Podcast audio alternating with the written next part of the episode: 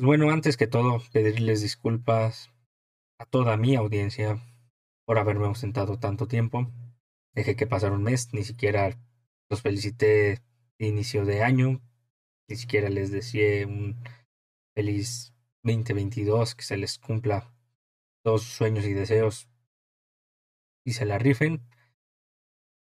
Pero bueno, prometo ya no va a volver a suceder tanto. Espero que no se presente algún percance o algo. Pero por lo pronto me voy a aplicar para traerles más capítulos de más temas interesantes que les pueden agradar, que van a ser muy a menos. Eh, o compensación, voy a traer invitados. Ninguno conocido, la verdad. puro, puro amigo mío que, va a escoger un tema, van a escoger un tema y ese tema es el que vamos a utilizar para charlar, obviamente que cumple con el propósito del aporte y del valor agregado y la reflexión. Igual en algún momento se llega a colar alguien conocido y mejor para todos ustedes, pero les va a agradar, van a ser charlas muy amenas. Eh, recordarles que pueden escucharnos en cualquiera de las plataformas que se muestran en el cintillo de las plataformas de podcast. La de su preferencia, nada más buscan RAS 99 Podcast así como tal y nos van a encontrar y pueden escucharnos, darle el contenido, ya sea en su trabajo, bueno, camino al trabajo, en, en el lugar en el que se encuentren o en el momento que ustedes consideren apto de disfrutar alguno de estos capítulos. Y no se olviden de la versión en video, o las versiones en video, que se suben en el canal de RAS TV99 en YouTube. Ahí pueden comentar, ahí proponer algo que, les ocurra. Todo eso es bienvenido. Pues bueno, ya no me robo más tiempo de introducción. Eh, comenzamos. Advertencia. Las opiniones. Virtual Radio. Hey, I can't find that on the radio. Turn to that station. Esto es RAS 99 Podcast. Pues bueno, damos comienzo a este capítulo. Lo titulé Fantástico Espectacular. Son adjetivos que aluden a estos dos elementos que lamentablemente fallecieron recientemente, previo a la grabación de este capítulo fallecieron el 9 de febrero de 2022. Pero bueno, vamos a alejarnos tantito de la situación triste, de lo feo, de la pérdida de estos emblemáticos personajes en el ámbito luchístico. Y pues voy a hablarles sobre ellos, cuestiones curiosas, cuestiones interesantes, que fueron, que qué dejaron en la lucha libre. Eh, digo, este no es un podcast referente a lucha libre, pero se me hizo interesante hablar sobre ellos y más que nada porque marcaron estilos específicos, uno como luchador y el otro como comentarista. Dejaron su sello y fueron bastante distinguidos en la lucha libre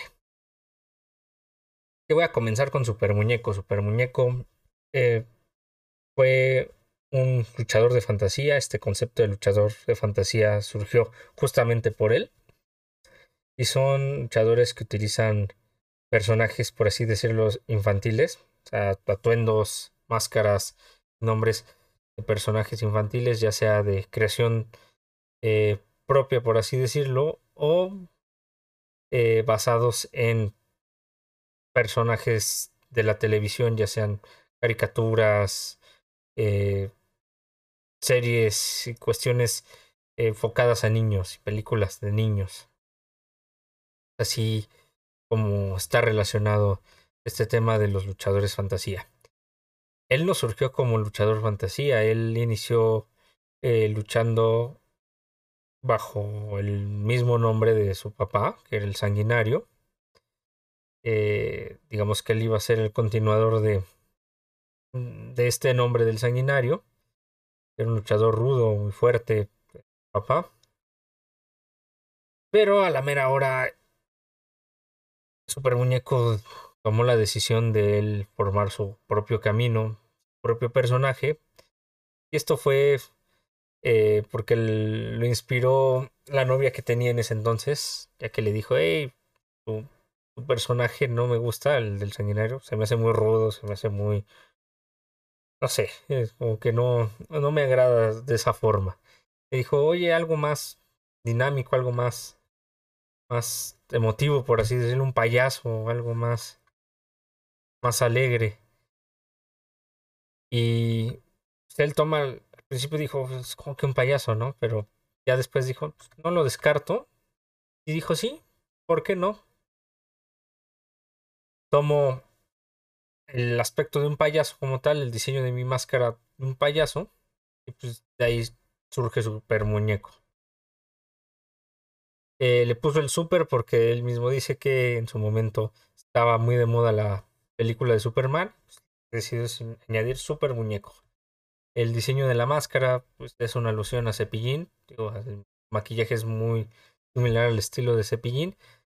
Y pues eh, también digamos que innovó quitándole la parte de arriba. Bueno, por dicho, pidiendo el diseño de su máscara sin la parte de, de arriba para que saliera su cabello y sin usar peluca.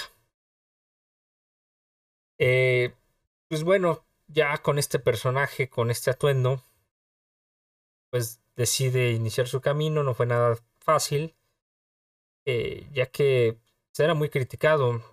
La lucha libre en ese entonces era, por así decirlo, más, más ortodoxa, más arraigada y tradicional. Y pues ver este tipo de personaje lo consideraban como algo ridículo, como una burla que denigraba la lucha libre. Sin embargo, pues lo que no sabían muchos respecto a Super Muñeco es que él quizás en atuendo, en aspecto, era, por así decirlo, gracioso y era su intención para enfocarse en el público infantil, pero a la hora de ahora sí que agarrarse a los a los madrazos, a los llaveos y demás, e, era bastante bueno.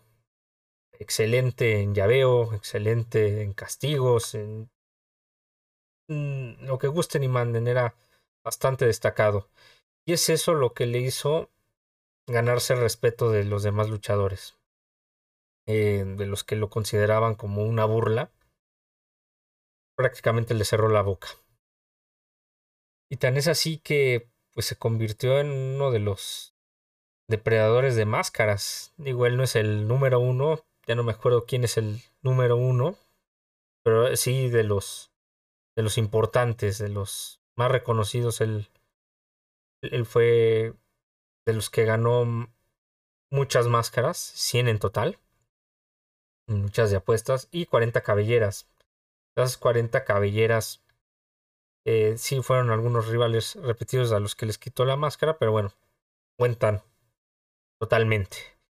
Eh, la más emblemática para él, porque fue la de la máxima rivalidad que tuvo, fue la del Coco Rojo, cuando junto al trío Fantasía se enfrentaron a los payasos Coco, los desenmascararon y eso fue como que súper simbólico.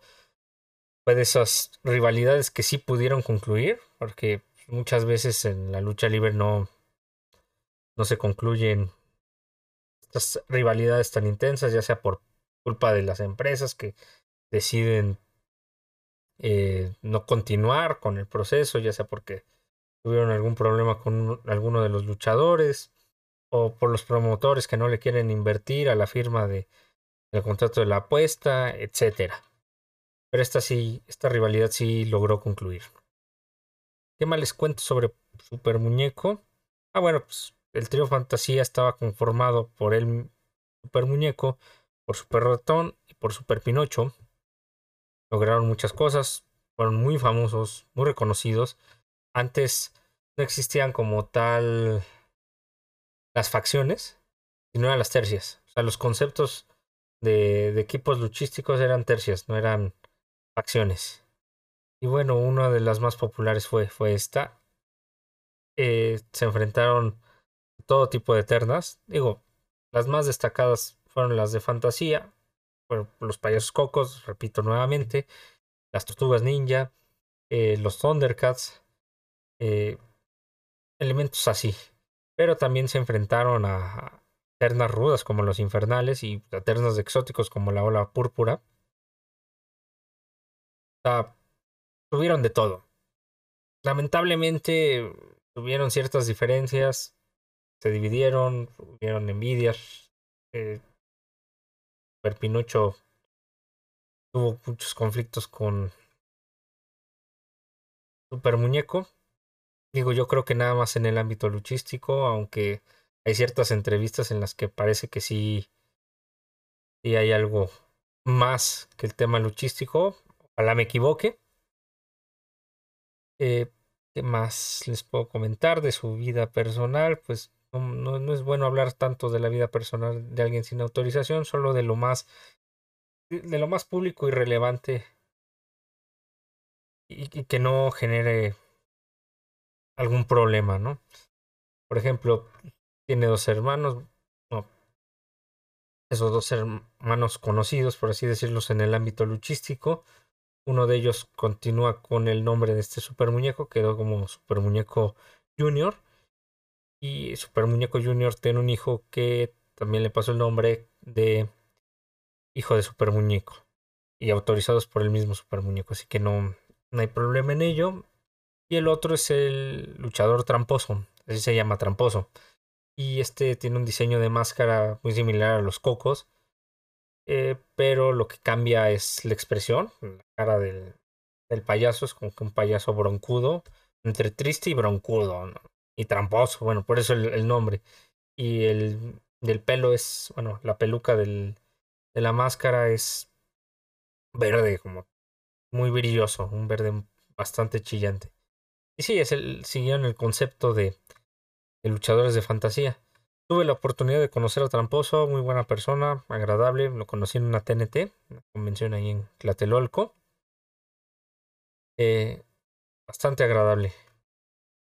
¿Qué más sobre Super Muñeco? Pues bueno, digo, casi todo esto ya lo saben, ya casi lo van a estar comentando en la mayoría de los canales de lucha libre. Pero yo se los hago más así como que ameno, no dejando tantito un lado la afición a la lucha libre, sino eh, más sintetizado para el público en general y se den una idea de, de la relevancia de, de este luchador. Eh, él mismo contó que antes se dedicaba de comerciante en la Merced, por eso era muy reconocido en la Merced. Ahora sí que sin, sin máscara sabían quién era, muy querido, muy respetado en esa zona, la ciudad. Pues bueno, nada más que decir que, que fue el emblema de los luchadores fantasía, que gracias a él surge este concepto y que gracias a él también se tiene respeto ya a estos personajes. Digo, hay unos que quizás sí se volvieron ridículos, pero en el caso de él no planteó ese aspecto. Él planteó sí personajes para niños, para atraer a los niños, para captar la atención de ellos como público, siendo respetuosos obviamente, pero conservando las habilidades y cualidades luchísticas no, no, no perder seriedad en ciertas cuestiones. Él, él siempre siguió un lineamiento. Él, él evitó decir malas palabras frente a los niños. Trató de siempre eh, conservar ese personaje para que no se traspasara esa barrera. Bastante. Así que bastante consciente y congruente en ese aspecto. Y como persona bastante bueno, la verdad. Bueno, mi más sentido pésame para toda su familia. Ay, si llegas a escuchar esto tramposo, digo, te conocí solo un rato, pero tienes eh, mi más eh, sentido pésame. Te mando un abrazo también a, a su otro hermano y su sobrino y demás familia. Y mi respeto y cariño para todos ustedes. Pues bueno, Ahora pasemos con el Rudo Rivera. El Rudo Rivera fue un cronista, comentarista de lucha libre. También incursionó en el fútbol, pero no fue tan reconocido. Eh, en el fútbol era muy aficionado al, al Atlante. Bueno, lamentablemente el Atlante es un equipo de fútbol, por así decirlo, legendario que, que tristemente descendió y ya de ahí no logró salir. Eh, pero bueno, ya esa es otra historia.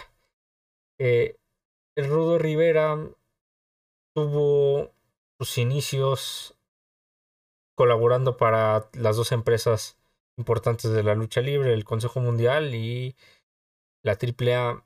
Y lo hizo junto a otro gran comentarista ya fallecido que fue el doctor Alfonso Morales. Pero lamentablemente por envidias de estas dos empresas, conflictos de estas dos empresas, pues decidieron que no podían transmitir los dos en las mismas empresas. Así que se tuvieron que separar. El doctor Alfonso Morales se quedó en el Consejo Mundial de Lucha Libre y el Rudo Rivera tomó la decisión de irse a AAA. El apodo de Rudo pues fue porque él decidió totalmente tomar el bando de los rudos. Él dijo, qué flojera que todos le vayan a los mismos, yo quiero hacer la diferencia y quiero... Y pues la verdad siento preferencia por los rudos porque siento que son los que dan más espectáculo, que son los que hacen que vibre la arena, ¿no? Son los, los que le ponen poncha a este asunto.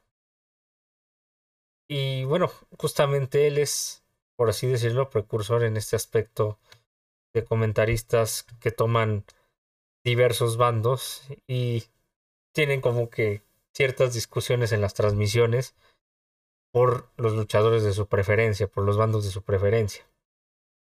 Eso es lo que hizo eh, el sello del, del Rudo Rivera.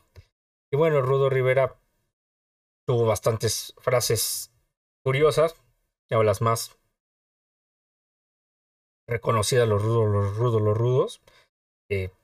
Perdón si no los expreso como él los expresaba, él tenía una voz característica muy específica y un énfasis eh, tremendo, que a mí no me van a salir, mil disculpas por eso, pero esa frase como tal no, no fue de él, él dice que la, ahora sí que se la tomó a un matador, a un matador de, de la tauromaquia. No recuerdo el nombre de este, de, este torero, creo que era Mejía. La verdad soy, soy totalmente ignorante respecto a la tauromaquia, no, no conozco mucho. Y bueno, otras frases, eh, la de guacala de pollo, muy muy graciosa la verdad. Guacala de pollo. Medio me sale, pero no, no, no, no, no es lo mismo.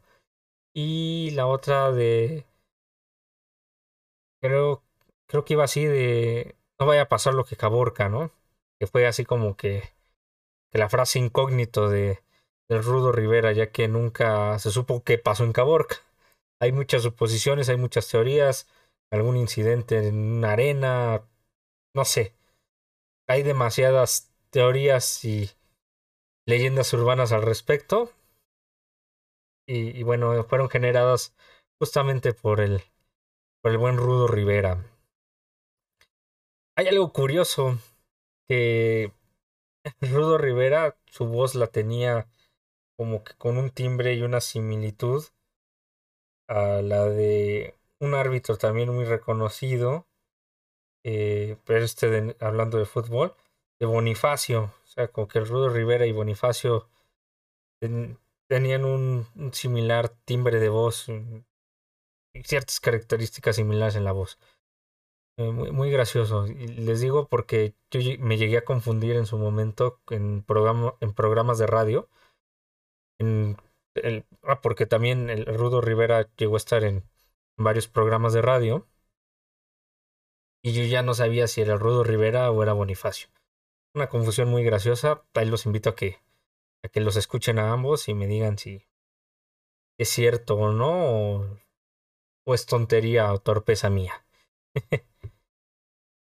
Pues sí, él fue comentarista emblemático de AAA. Sucedieron muchas cuestiones. eh, la salud le empezó, lo empezó a mermar.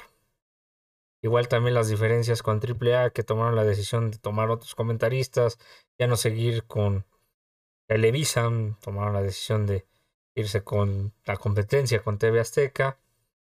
Poco a poco fue quedando desplazado el Rudo Rivera del ámbito luchístico. Y lamentablemente, pues, la enfermedad no se dio. Tenía varias complicaciones, no las puedo especificar como tal.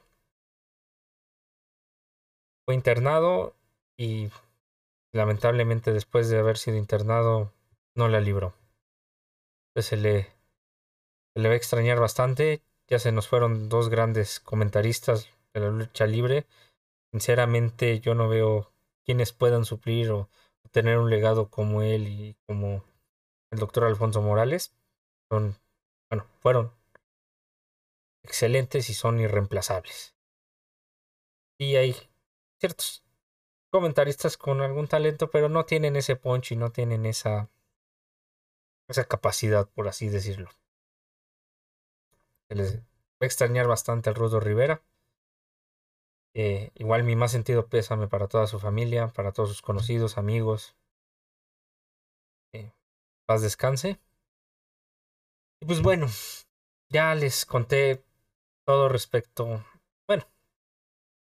no todo, pero sí varias cosas respecto a estos dos personajes emblemáticos de la lucha libre que fueron apenas el día de ayer. Y bueno, el valor agregado y la reflexión a esto, Super Muñeco lo llegó a decir en algunas entrevistas. Ya no hay que andarse preocupando por el pasado, no hay que andarse eh, poniendo tristes, al contrario, hay que disfrutar cada momento, hay que aprovechar todo, no sabemos eh, cuánto nos vaya a durar la vida, las personas a las que tenemos a nuestro alrededor. Eh, hay que disfrutar cada momento, hay que aprovecharlo, si hay que viajar, hay que viajar, si hay que echarse un buen trago, hay que echarse un buen trago, lo que sea que se tenga que hacer, pero disfrutar cada momento. Y pues él lo hizo, él a pesar de que se consideró eh, se consideraba una persona solitaria, que no, no se juntaba con amigos como tal, eh, algo distante, pero eso no le evitó disfrutar bastantes cosas. Y sufrió muchas lesiones, estaba también muy golpeado, fue una de las causas por las cuales se fue. Pero bueno, el punto es que él disfrutó cada momento, él lo aprovechó, él decía cada que podía me iba a caminar al centro, iba de vacaciones a Acapulco, Cancún. O sea, un pensamiento muy positivo, a pesar de que también él mismo, el, la imagen de payaso que tenía, desde su personaje luchístico, eh, escondía ciertas cuestiones de emociones complejas, así de yo muestro un rostro feliz con esta máscara, pero por dentro hay alguien melancólico, alguien que no siempre está feliz, que no siempre la pasa bien, que no siempre se siente a gusto, pero que tiene la fortaleza y la capacidad de mostrar una sonrisa y una entrega hacia toda su gente, hacia todo su público, hacia todos los niños con todo el cariño.